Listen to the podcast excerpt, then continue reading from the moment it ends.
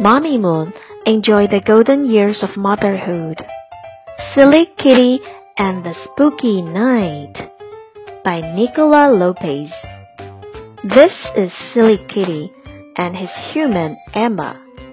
Emma is at a Halloween party, so Silly Kitty has to find things to do. He goes outside. Tonight is a spooky night. Silly Kitty spies a spider. Boo! whispers the spider. Boo to you, says Silly Kitty. Silly Kitty bounces up to a bat. Boo! squeaks the bat. Boo to you, says Silly Kitty.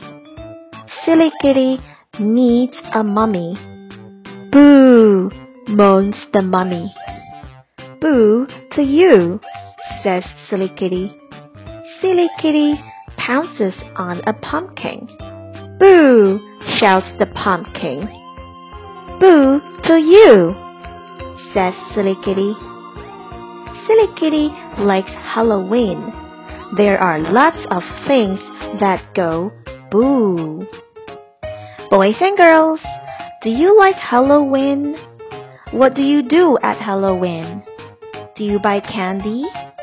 Do you go trick or treating? You may talk about it with your parents. Quiz time! Number one. Who is the main character in the story? Silly dog or silly kitty? That's right. The answer is silly kitty. Number two. What is Emma celebrating? Christmas or Halloween? The answer is Halloween.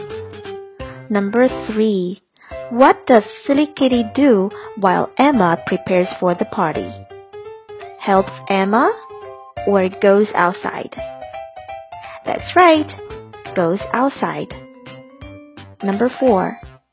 What things does Silly Kitty run into outside?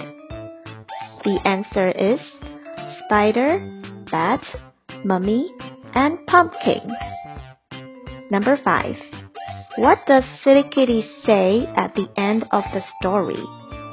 Happy Halloween or boo to you? That's right. The answer is boo to you. Were you right?